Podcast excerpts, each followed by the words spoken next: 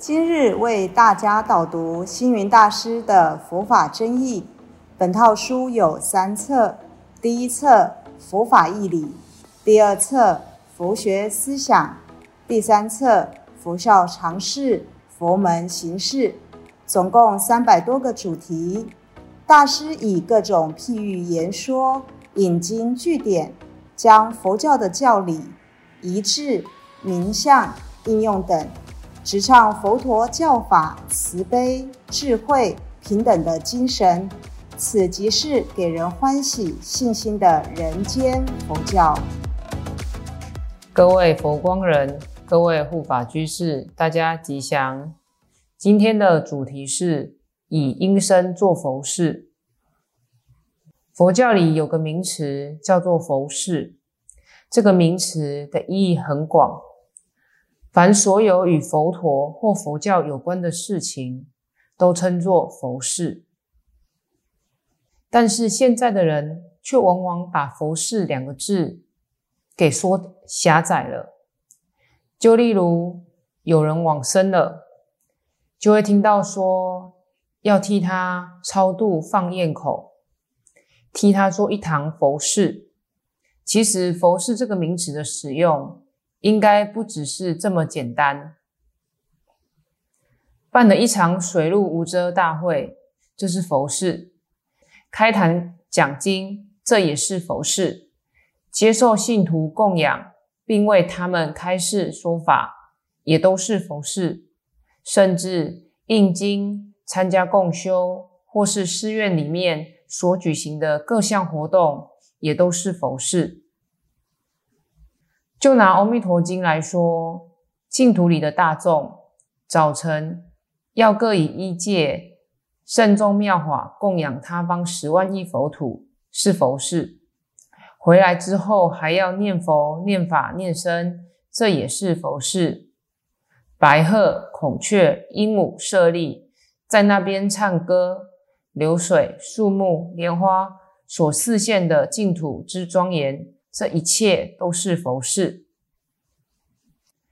广义来说，佛教里所有的形式，没有一件不是佛事。所以，不要再把佛事只列为度死、度亡的行列，度生、度众也是佛事。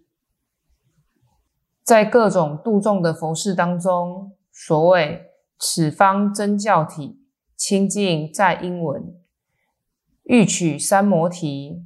实以文中入，便是教导我们从文思修入法，鼓励我们多以音声做佛事，多多的宣说弘法，多多的讲经开示，甚至以梵音赞颂，或是多说好话，都是透过音声做佛事。当初释迦牟尼佛比弥勒佛早成佛道。不就是因为多修了一个以音声赞叹诸佛的法门吗？因此，以音声做佛事是很重要的。在一些佛教的壁画彩绘里，每当佛陀说法开示时，都会看到许多天人各持乐器彩带，以音声歌舞来供养三宝，那也是以音声做佛事，让大众。欢喜踊跃，很可惜，现在的佛教里总把赞叹诸佛的梵音佛事锁在早晚课诵的佛殿里。假如我们现在也用这种梵呗音乐赞颂来接引大众，这也是以音声做佛事度众。所谓佛以一声，所谓佛以一音演说法。众生随类各得解，这就是以音声做佛事的力量与功用，把佛教的音乐、梵呗、歌唱、演说普遍应用于社会里，像是电台广播、电视表演，或透过交响乐、赞颂团，让佛教的音声进入国家艺术殿堂，法音宣流。让一般未信或已信的大众，也因为因生无国界，而听闻到梵音佛法，能够六时吉祥，法喜充满，这不是最高最美好的佛事吗？在很多佛事的种类中，唯有音声做佛事，可以不受时空限制。如果当你不在现场，或是眼睛看不到，或是已经试过近千的事，我们都可以透过音声说给你听，让你依旧可以感受到当时的情境。以音声做佛事，比起其他弘法方式更为重要。在经典里，菩萨以二十五圆通，观音菩萨的耳根圆通。以及佛陀弟子阿难尊者多闻第一，富罗那尊者说法第一，迦旃延尊者论义第一，这不都是以音声做佛事吗？在各种音声中，不管大声、小声、泛声、书声、和声、独唱，都是音声佛事。早期台湾佛教界。台中李炳南的口琴队，澎湖佛教会的泛音队，高雄青年的声乐队，以及宜兰的佛教青年歌咏队。因为青年们爱唱歌，以音声做佛事，而让青年加入佛教，台湾的佛教因此有了朝气，并且蓬勃的发展起来。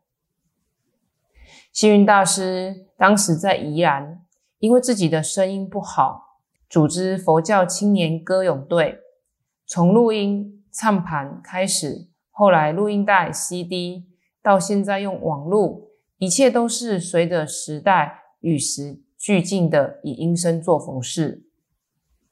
经文或古的也常常以诗歌寄语来吟诵佛法。让大家容易朗朗上口，破除无名执着的烦恼。在《维摩诘经》里，当文殊菩萨问维摩居士：“什么是不二法门？”维摩居士不开口，以无声对有声。此时无声胜有声。维摩居士的一默一声雷，无声真的比雷声响。维摩居士以无声的音声做佛事，在世界上，只要有音声，就可以传播佛法，也可以将这些汇整起来，让音声发挥更大的弘法力量。所以，佛教的梵呗赞颂是多彩多姿的，四句偈的音声，一句话的音声，甚至一种姿势或一个动作，就代表一个音声。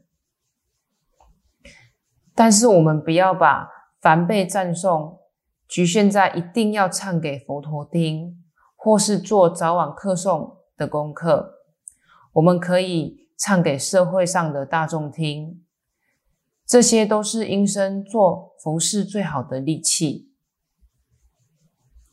今日佛教徒不要再墨守成规，不要再自我规定，只可以这样，不可以那样。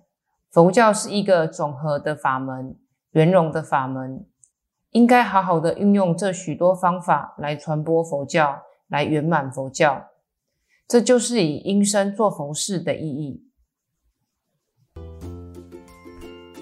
感谢大家的聆听，如有疑问，请在影片下方留言。祝大家六十吉祥，深入经藏，智慧如海。